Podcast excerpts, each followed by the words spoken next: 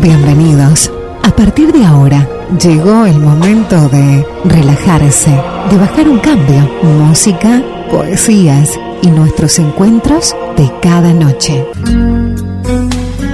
El mejor momento de tu día. Compartirlo con música, con nosotros. Porque a partir de ahora comienza Encuentros, con la conducción de Walter Stauble.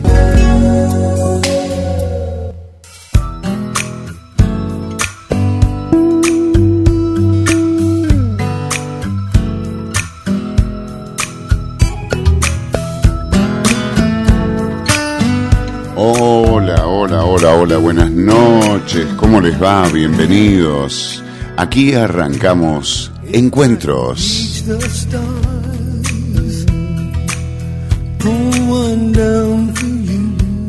En una producción de Radio Universidad 1069 estamos comenzando nuestro programa de esta noche. Bienvenidos a todos, ¿cómo andan? Con la coordinación de César Rodríguez. Mi nombre es Walter Stauble, muy buenas noches para todos. Bienvenidos a nuestros encuentros. Hoy el invitado es nada más ni nada menos que Ernest Hemingway.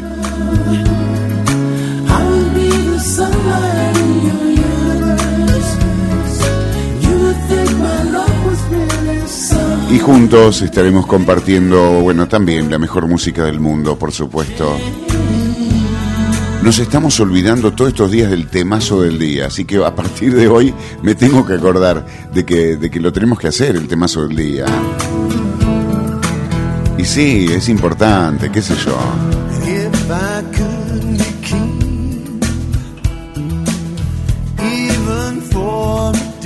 Nos podés escribir a nuestro Facebook, que en realidad es una fanpage, es Encuentros Encuentros, arroba Encuentros Encuentros. Así nos encontrás. O nos puedes buscar de esa manera. Le me gusta, comentás, qué sé yo, disfrutás con nosotros también de la noche. Nos podés escuchar por internet, desde tu teléfono, desde cualquier lugar, en el www.fmuniversidad.com.ar.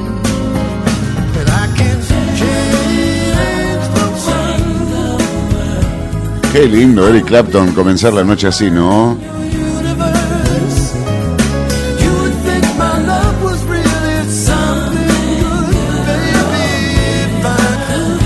Bueno, ¿qué les parece si empezamos? Nos vamos a la música, tranqui, y después empezamos con los relatos de Ernest Hemingway. Tremendo escritor también, ¿eh?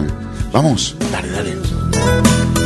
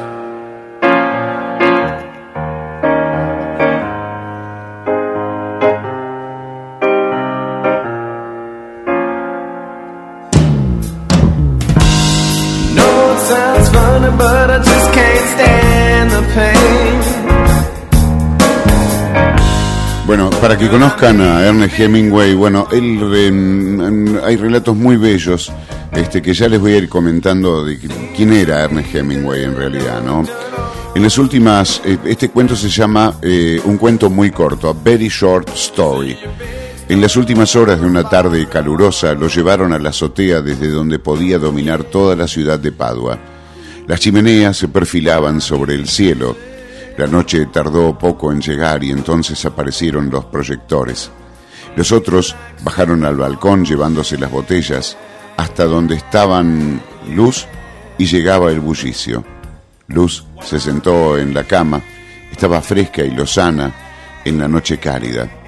Luz cumplió el servicio nocturno, nocturno perdón, durante tres meses y todos estaban contentos. Ella lo preparó para la operación y aquel día le dijo en tono de broma, si no se porta bien, le pondré un enema. ¿eh?". Después vino el anestésico y él no pudo decir disparates en ese difícil momento. Cuando empezó a utilizar las, muletas, las muletas, solía tomar las temperaturas para que Luz no tuviera que levantarse de la cama. Había pocos pacientes y todos estaban enterados.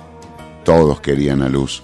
Mientras regresaba por los pasillos, pensó en Luz acostada en su cama. Antes de que él volviera al frente, los dos fueron a, rezar al Duomo. Estaba oscuro y en silencio, y había otras personas orando. Querían casarse, pero no había tiempo suficiente para las amonestaciones, y ninguno de los dos tenía la partida de nacimiento. Vivían en realidad como marido y mujer, pero deseaban que todos supieran para no correr riesgo de perder esa condición. Luz le escribió muchas cartas que él recibió después del armisticio. Un día le llegaron al frente 15 cartas juntas y las leyó de cabo a rabo después de clasificarlas por fechas. Le hablaba del hospital y de cuánto lo quería. Le decía que no podía vivir sin él y que por la noche lo echaba mucho de menos. Después del armisticio acordaron que él volviera a su país para conseguir un empleo que le permitiera casarse. Luz no regresaría hasta que él tuviera un buen trabajo y entonces se encontrarían en Nueva York. No iba a beber más, por supuesto, y no necesitaría ver a sus amigos ni a nadie en los Estados Unidos, solamente obtener el empleo y casarse. En el tren que los condujo de Padua a Milán, tuvieron una disputa porque la mujer no estaba dispuesta a volver enseguida. Se despidieron con un beso en la estación de Milán, pero el altercado no había concluido. Para él fue muy desagradable decirse adiós de esa forma. Volvió a América en un barco que zarpó de Génova.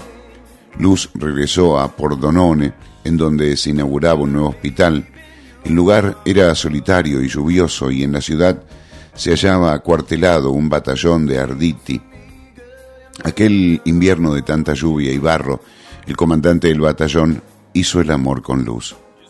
Era la primera vez que ella conocía a un italiano. Por fin, escribió a los Estados Unidos diciendo que lo suyo solamente había sido una chiquillada, que lo sentía y que se daba cuenta de que probablemente él no podría comprenderlo, pero que quizás algún día la perdonaría y le agradecería aquello, y que esperaba casarse en la primavera siguiente, que seguía queriéndole, pero ahora comprendía que lo suyo solamente había sido una cosa de chicos. ¿Quién confiaba en que se abriera un camino en la vida y que tenía la plena confianza en él, que estaba segura de que así era mejor para los dos? El comandante no se casó con ella ni en la primavera siguiente ni nunca. Luz no recibió la respuesta a la carta que envió a Chicago. Poco tiempo después, él contrajo gonorrea por culpa de una vendedora de la sección de pasamanería de un almacén con la que hizo el amor en un taxi, paseando por Lincoln Park.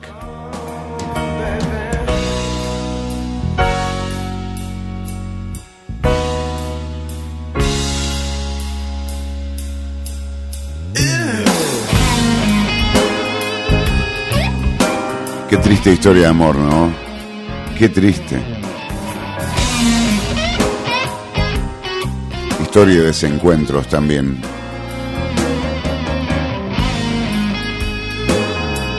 Amigos, nos vamos a la música, enseguida venimos con más.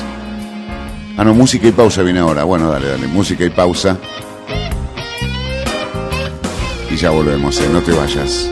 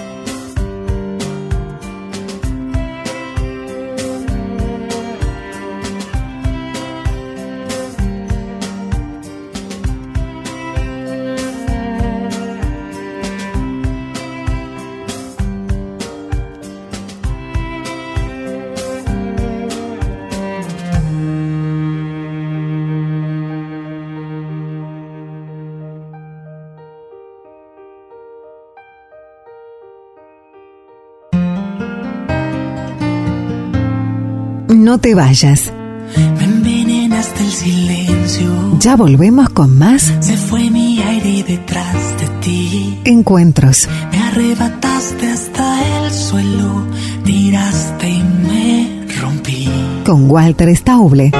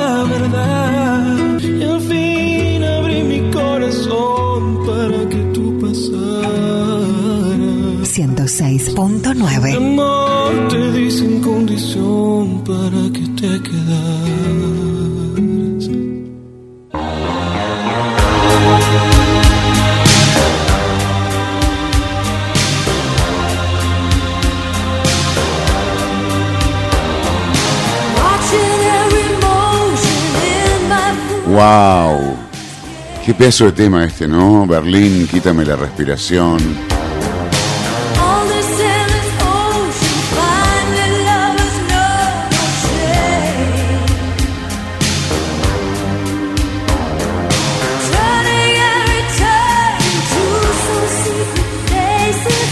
Bueno, me voy a otro relato de Ernest Hemingway, se llama El viejo puente. Un viejo con gafas de montura de acero y la ropa cubierta de polvo estaba sentado a un lado de la carretera. Había un pontón que cruzaba el río y lo atravesaban carros, camiones, hombres, mujeres, niños, los carros tirados por bueyes, subían tambaleándose la empinada orilla cuando dejaban el puente y los soldados ayudaban a empujarlo los radios de las ruedas. Los camiones subían chirriando y se alejaban a toda prisa, y los campesinos avanzaban hundiéndose en el polvo hasta los tobillos. Pero el viejo estaba allí sentado sin moverse. Estaba demasiado cansado para continuar. Mi misión era cruzar el puente, explorar la cabeza de puente que había más allá y averiguar hasta dónde había avanzado el enemigo. La cumplí y regresé por el puente. Ahora había menos carros y poca gente a pie, y el hombre seguía allí. ¿De dónde viene? le pregunté. De San Carlos, me dijo. Era su ciudad natal, por lo que le llenó de satisfacción mencionarla, y sonrió. Cuidaba de los animales, explicó. Oh, dije sin entenderlo del todo. Sí, dijo. Ya ve, me quedé cuidando de los animales. Fui el último que salió de San Carlos. No tenía pinta de pastor ni de vaquero y, tras observar su ropa negra y cubierta de polvo, su rostro gris cubierto de polvo y sus gafas de montura de acero, le dije, ¿qué, animales eran? Animales diversos, dijo negando con la cabeza. Tuve que dejarlos. Yo estaba contemplando el puente y el aspecto de, de paisaje africano, del delta del Ebro, y me preguntaba cuándo tardaríamos en ver al enemigo. Y todo el rato estaba atento por si oía los primeros ruidos que delataran ese misterioso suceso denominado contacto, y el hombre seguía allí sentado. Volví a preguntar, ¿qué animales eran? En total tres clases de animales, explicó. Había dos cabras, un gato y cuatro pares de palomos. ¿Y los dejó? Le pregunté. Sí, por culpa de la artillería.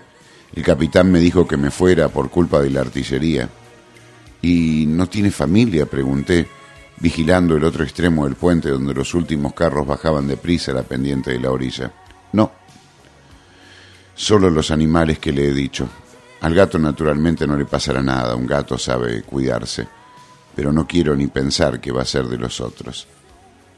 ¿En qué bando está usted? le pregunté. Yo no tengo bando, dijo, tengo 76 años.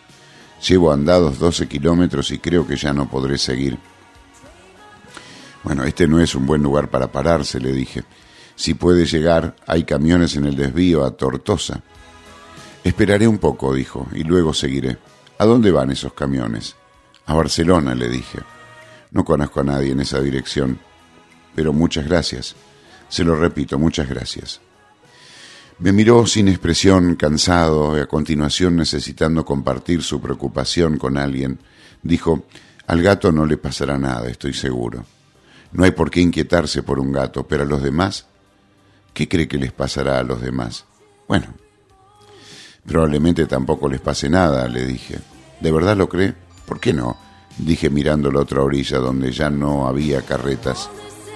Pero, ¿qué harán cuando empiece el fuego de la artillería? Si a mí me dijeron que fuera por culpa de la artillería. ¿Dejó abierta la jaula de los palomos? Sí. Bueno, entonces van a salir volando. Sí, seguro saldrán volando, pero los demás, más vale no pensar en los demás. Si ya ha descansado, yo que usted me iría. Levántese e intente andar, le insistí.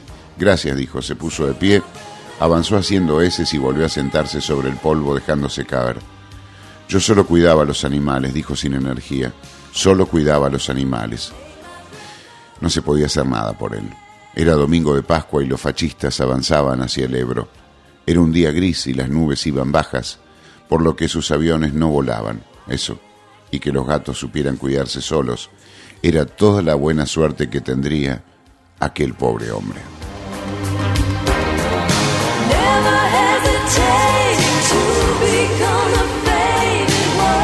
Tremendo relato, muy bueno, muy bueno. Ernest Hemingway, ¿no? El puente. el viejo puente. ¿Cómo lo estás pasando? ¿Bien? Recordá que podés este, buscarnos en Facebook, eh, arroba encuentros encuentros, así pones en el cartelito de búsqueda y aparecemos nosotros con nuestro programa. Puedes darle me gusta, podés comentar, podés participar, bueno, lo que vos quieras, ¿eh? Estamos para eso acá. La vía es la vía de comunicación. Bueno, nos vamos a la música. ¿eh? Después del comienzo de este segundo bloque, estamos yéndonos a la música despacito y disfrutar de esta noche fantástica en Villa María. ¿Te parece? Bueno, dale, vamos. Ya venimos con más. No te vayas.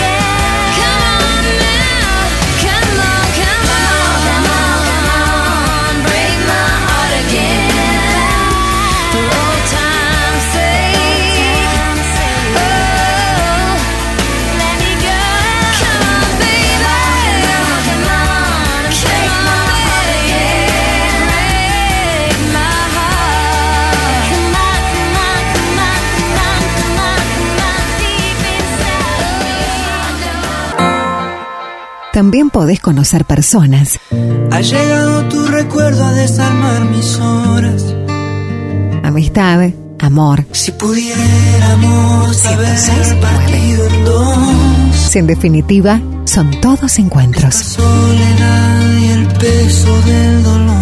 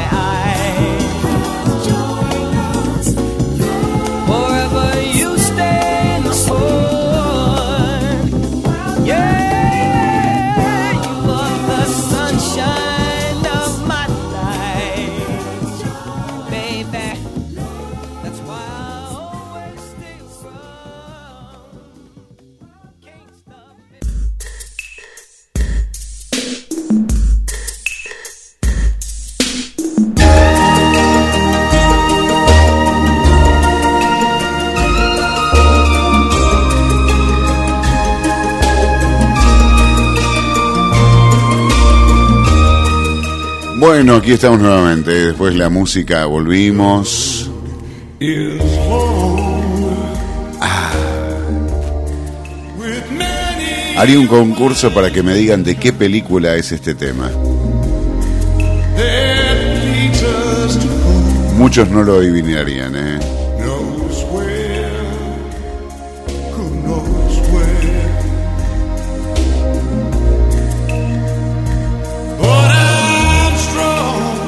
Es de la película Rambo, ¿eh? los dejé escuchar un ratito. Es de la película Rambo, de Sylvester Stallone. Bueno, buenísimo. no, pensé que no lo iban a adivinar.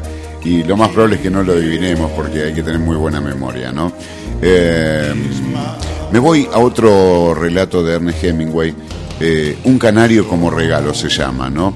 Y dice así: El tren Pasó rápidamente junto a una larga casa de piedra roja con jardín, y en él cuatro gruesas palmeras a la sombra de cada una, las cuales había una mesa. Al otro lado estaba el mar. El tren penetró en la hendidura cavada en la roca rojiza y la arcilla, y el mar solo podía verse entonces ininterrumpidamente y muy bajo contra las rocas. Lo compré en Palermo, dijo la dama norteamericana. Solo estuvimos en tierra una hora. Era un domingo por la mañana. El hombre quería que le pagara en dólares y le di un dólar y medio. En realidad, canta admirablemente. Hacía mucho calor en el tren y en el coche salón no entraba ni un soplo, nada de aire, de brisa por la ventana abierta. La dama norteamericana bajó la persiana de madera y ya no pudo verse más el mar, ni siquiera mm, de vez en cuando. Al otro lado estaban los vidrios, luego el comedor, detrás una ventanilla abierta y fuera de ella árboles polvorientos, un camino asfaltado y extensos viñedos rodeados de grises colinas. Al llegar a Marsella veíamos el humo de las muchas chimeneas. El tren disminuyó la velocidad, entró en una vía entre las muchas que llegaba a la estación. Se detuvo 20 minutos en Marsella y la dama norteamericana compró un ejemplar del diario The Daily Mail y media botella de agua mineral Evian. Paseó un poco a lo largo del andén de la estación, pero sin alejarse mucho de los escalones del vagón, debido a que en Cannes, desde donde el tren se detuvo 12 minutos, partió de pronto sin ninguna advertencia y ella pudo subir justamente a tiempo. La dama norteamericana era un poco sorda y temió que se dieran las habituales señales de partida del convoy y ella no pudiera oírlas. El tren partió y no solo podían verse las playas de maniobras y el humo de las grandes chimeneas, sino también hacia atrás la propia ciudad de Marsella y el puerto con sus colinas grises en el fondo. Había automóviles detenidos en el camino desde dentro del edificio de la granja, se sacaban al campo ropas de cama y otras, había una granja incendiada, había mucha gente contemplando cómo ardía la casa. Ya era de noche cuando el tren llegó a Aviñón. La gente dejó el convoy. En los kioscos los franceses que volvían a París compraban los periódicos del día. En el andén había soldados negros Llevaban uniforme castaño, eran altos, sus rostros brillaban bajo la luz eléctrica. El tren dejó a Viñón y los negros quedaron allí de pie. Un sargento blanco de baja estatura estaba con ellos. Dentro del coche cama el camarero había bajado tres literas de la pared y ya estaban preparadas para dormir. La dama norteamericana no durmió durante la noche porque el tren era un rápido que iba a gran velocidad y temía, mm, temía durante la noche. La cama de la dama norteamericana era la que más cerca estaba de la ventanilla. El canario de Palermo, con una manta extendida sobre la jaula, estaba fuera del camarote, en el corredor que llevaba al lavabo. Fuera del compartimiento había una luz. Por la mañana el tren se hallaba cerca de París y después de que la dama norteamericana salió del lavabo, muy norteamericana, muy saludable y muy de edad mediana, a pesar de no haber dormido, quitó la manta de la jaula y la colgó al sol, volviendo al vagón restaurante para desayunar. Cuando volvió al coche cama, las literas habían sido levantadas de nuevo y transformadas en asientos. El canario estaba acicalándose las plumas al sol que entraba por la ventanilla. Ama el sol, dijo la dama norteamericana. Ahora dentro de un momento cantará. El canario siguió arreglándose las plumas y, eh, y espulgándose. Siempre me han gustado los pájaros. Los llevo a casa para mi niña. Ahí está, ahora canta. El canario pió y las plumas de la garganta parecieron inamovibles. Bajo el pico comenzó a espulgarse de nuevo. El tren cruzó, este, había carteles de propaganda de la, la Belle Jardinerie, Dubonnet y Pernod en los muros, paredes cerca de los cuales pasaba el tren, todos los lugares donde pasaba tenían aspecto de no haberse despertado todavía. ¿Su esposo también es norteamericano? preguntó la dama. Sí, dijo mi mujer. Ambos somos norteamericanos. Ah, creí que eran ingleses. No, no, no. Será tal vez porque llevo tirantes. Había empezado a decir tiradores, pero cambié la palabra al decir de mi boca para mantener un lenguaje de acuerdo con mi aspecto inglés. Bueno, Miraba por afuera de la ventanilla y continuó hablando con mi esposa. Me alegro de que sean norteamericanos. Los hombres norteamericanos son los mejores maridos. Eh, dice, mm, por eso dejamos el continente, ¿sabe usted? Mi hija se enamoró de un hombre en Bebey. Están locos, sencillamente. La saqué de allí, por supuesto. ¿Logró soportarlo? Preguntó mi mujer. No lo creo. No quería comer nada, ya no dormía, me empeñé en consolarla, pero parece no tener interés por nada. No le importaba nada, pero yo no podía dejarla casar con un extranjero. Alguien, un buen amigo mío, me dijo una vez, ningún extranjero puede ser un buen marido para una norteamericana. No, dijo mi esposa, supongo que no. La dama norteamericana admiró el abrigo de viaje de mi esposa y luego supimos que la dama norteamericana había adquirido sus propias ropas durante 20 años en la misma lugar de alta costura de la Rue Saint-Honor. Tenía sus mm, medidas y la vendedora que la conocía sabía sus gustos y elegía sus vestidos. El tren estaba llegando ahora a París. Las fortificaciones habían sido derribadas, pero la hierba no había crecido. Había muchos vagones en las vías, coches restaurante de madera oscura, coches cama, que partirían para Italia a las 5 de la tarde, si el tren sale todavía a las 5. Los norteamericanos son los mejores maridos, decía la dama a mi esposa. Yo estaba bajando las maletas. Los hombres norteamericanos son los únicos con quienes una se puede casar en todo el mundo. ¿Cuánto tiempo hace que usted dejó Bebé? Mm, hace dos años este otoño. A ella le llevo este canario. ¿El hombre de quien estaba enamorada con su hija era suizo? Sí, dice la dama. Era de una familia muy buena de Bebé, estudiaba ingeniería. Se conocieron en Bebé y solían dar largos paseos juntos. Este, esto es lo que dice la mujer, ¿no? Eh, bueno, es un lugar muy bonito. Sí, dijo la dama. ¿Verdad que es magnífico? ¿Dónde se alojaron ustedes? En un hotel de los tres cordones. Ah, es un gran hotel. Sí, teníamos una habitación preciosa y en otoño es un lugar adorable. ¿Estaban ustedes allí en otoño? Sí. Miren, debe haber sido un accidente. Bueno, pasamos al lado de tres vagones y habrían sufrido un accidente. Estaban hechos astillas, con los techos hundidos. La dama norteamericana vio el, último vagón. Toda la noche tuve miedo de que ocurriera alguna cosa así.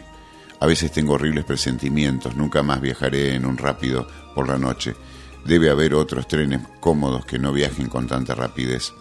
El tren entró en la oscuridad y se detuvo. Los mozos se acercaron a las ventanillas y pronto nos encontramos en la turbia largura de los andenes y la dama norteamericana se puso en manos de uno de los tres hombres de la Cook que me dijo, un momento, señora, buscaré su nombre. El mozo trajo un baúl lo colocó junto al equipaje y ambos nos despedimos de la dama norteamericana, cuyo nombre había encontrado el empleado de la agencia Cook en una de las hojas escritas a máquina. Seguimos al mozo del baúl a lo largo del prolongado andén de cemento que corría al lado del tren. Al final había una puerta de hierro. Un hombre me tomó los billetes. Volvíamos a París para establecernos en residencias separadas el cuento de Ernest Hemingway. ¿eh? Aquí estamos. Nos vamos. ¿Qué, hora es? A ver. Eh, bueno, tenemos tiempo para ir a la música todavía y ya venimos con, con la pausa o con más música o con otro relato. No te vayas, quédate con nosotros. No burden is.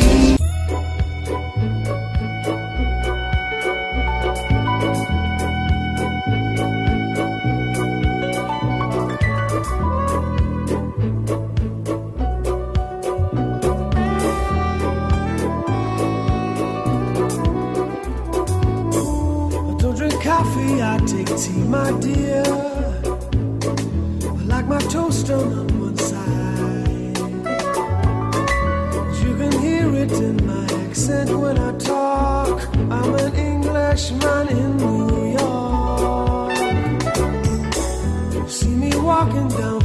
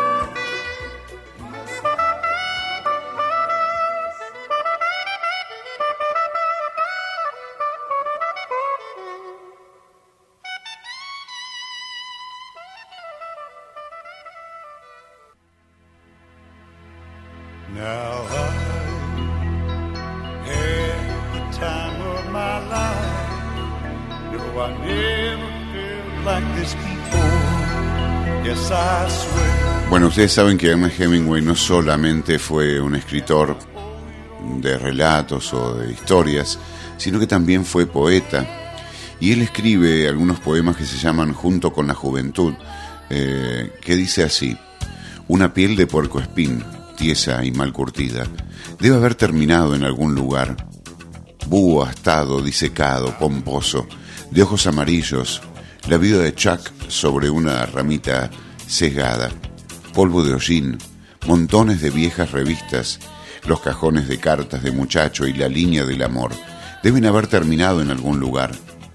La tribuna de ayer se ha ido, junto con la juventud, y la canoa que se hizo pedazos en la playa. El año de la gran tormenta, cuando el hotel se quemó en Seney, Michigan. Un estilo de poesía bastante particular, ¿no?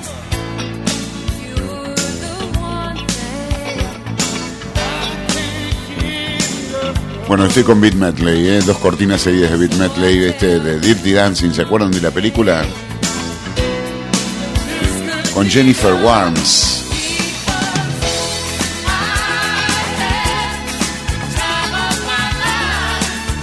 Bueno, nos vamos, eh, música y pausa, ya venimos, no te vayas, quédate aquí con nosotros en Encuentros.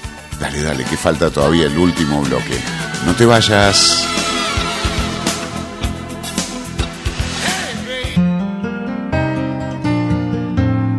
No te vayas.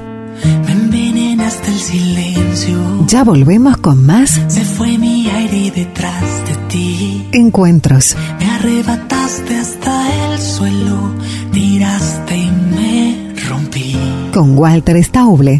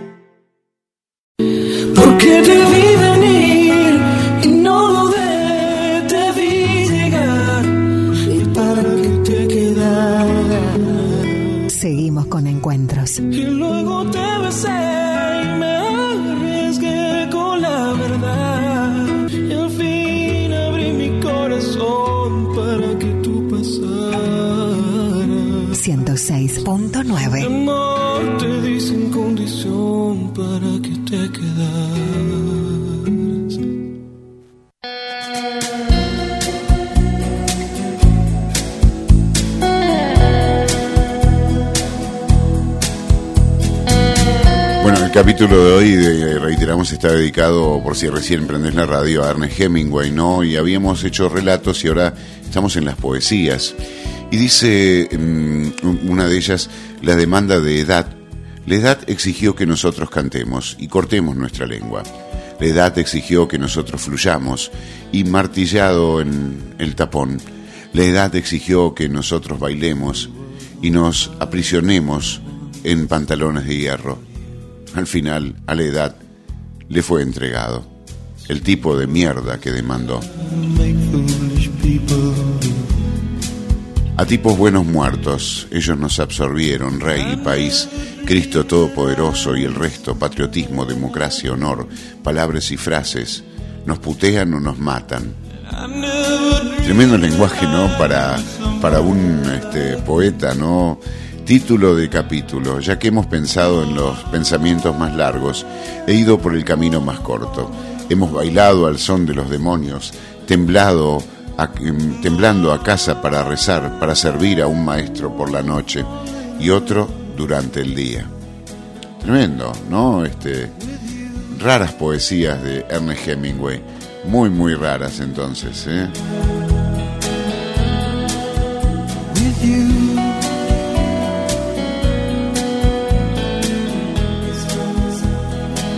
La obra poética de Ern- Ernest Hemingway permaneció completamente inédita hasta el año 1979, que apareciera en una edición revisada de sus 88 poemas. Dentro de ese corpus poético se incluyen textos de su más temprana y ornada juventud, pasando por los alusivos a la experiencia de la Primera Guerra Mundial, los que produjeran sus años parisinos, así como los de su último cuaderno, Farewells o Adioses, que están datados en los años 1944, entre esos años, y 1956.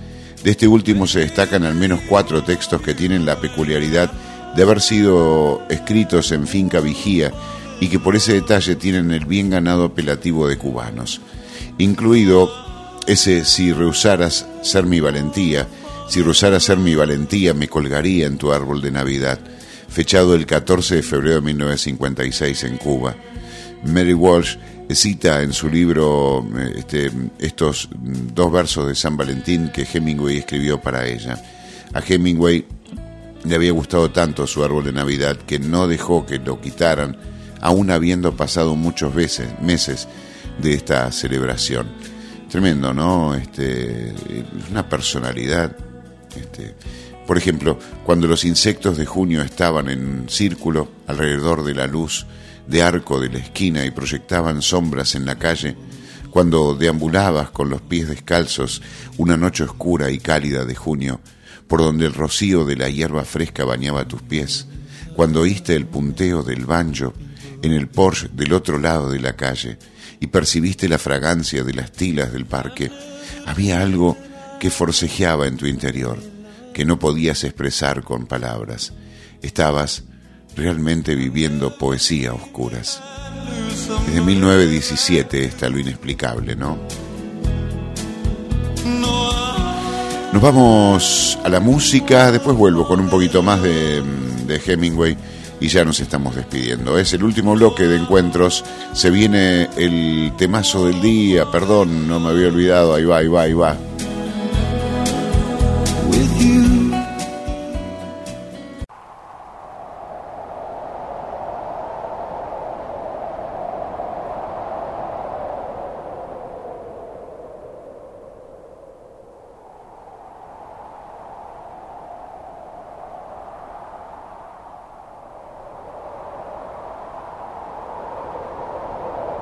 Dominus Track.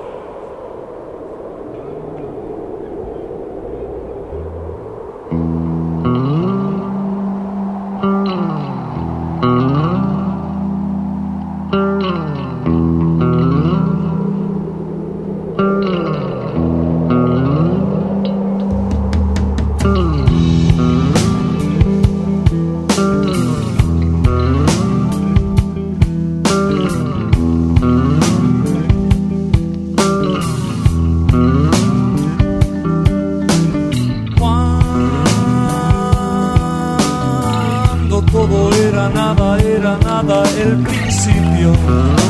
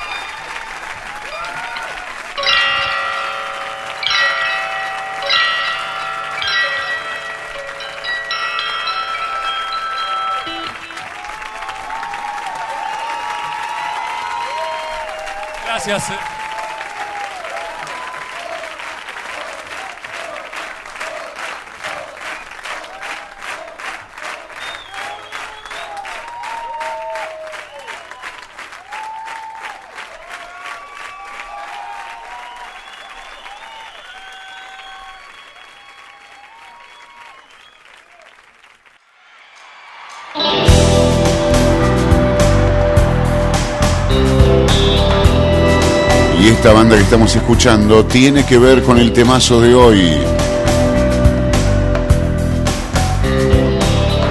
Bueno, hace muy poco se cumplieron años del fallecimiento de Gustavo Cerati. Y en el programa que hacemos eh, a la siesta, en Revolución C, hablábamos, hicimos un balance de los discos de Gustavo Cerati, no incluidos los de Soda. Me parece mm, que el último concierto es toda una, una maravilla de la música que han hecho los Soda Stereo. Pero hay un tema en particular que quizás no fue el más difundido, quizás no fue el mejor de Soda Stereo,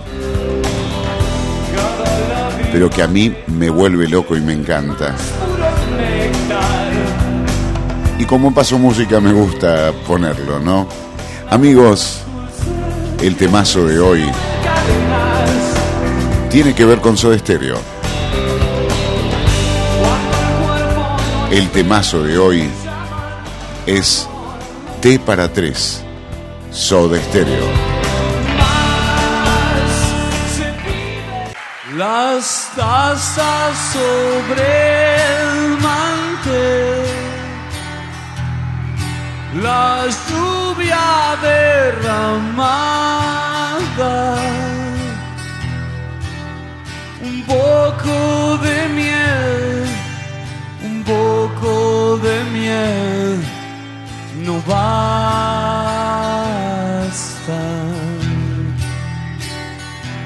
El eclipse no fue parcial y cegó nuestras miradas. Te vi que llorabas, te vi que llorabas por él.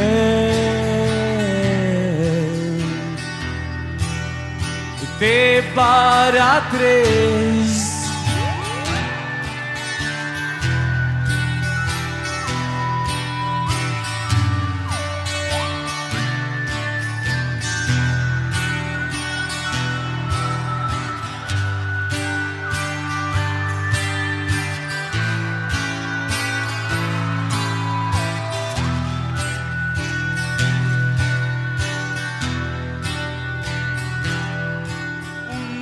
Sorbo de distracción, buscando descifrarnos. No hay nada mejor, no hay nada mejor que casa de para.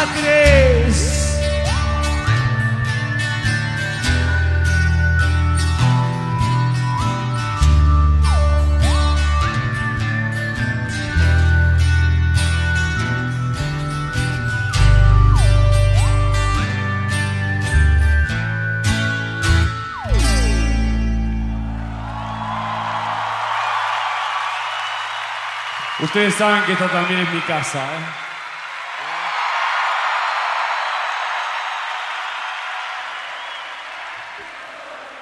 Necesitaremos una terapia.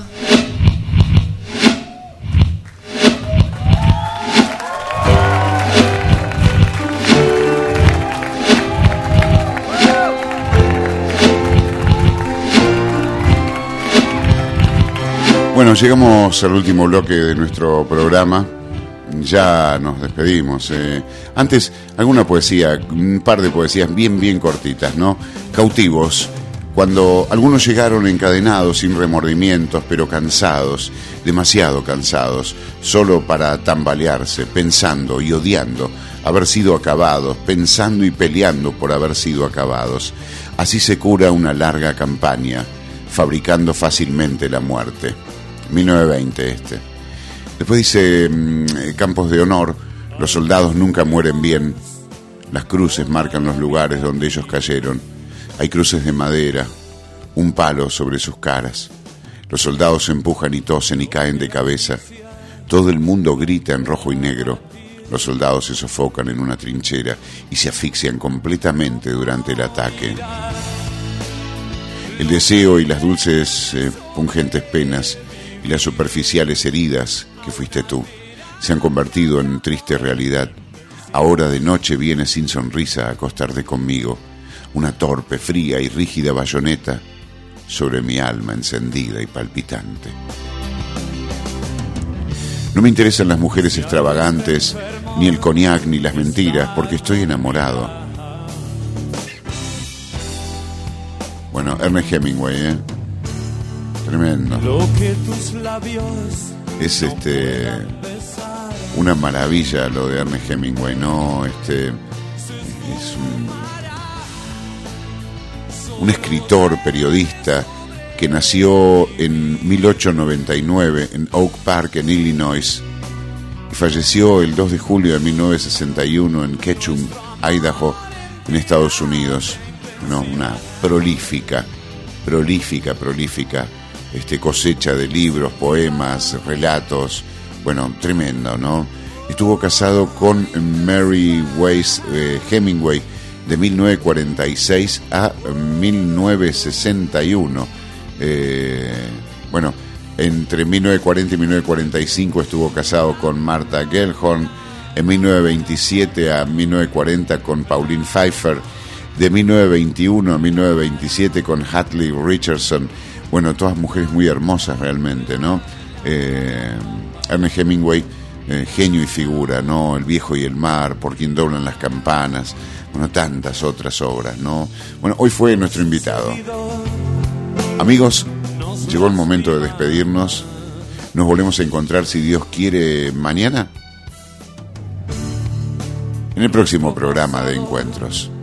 Nos suele matar. Que lo pasen lindo, que tengan una hermosa noche.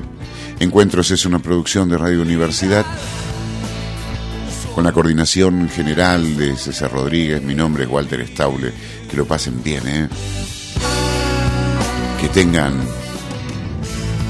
dulces sueños.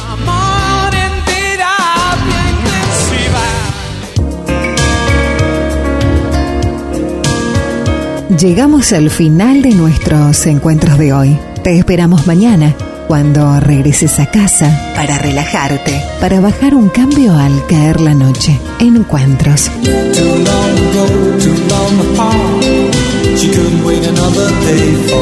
Un hermoso momento cada noche con nosotros mismos para compartir con vos, para que compartas con nosotros. Encuentros. Hasta mañana y que tengas dulces sueños.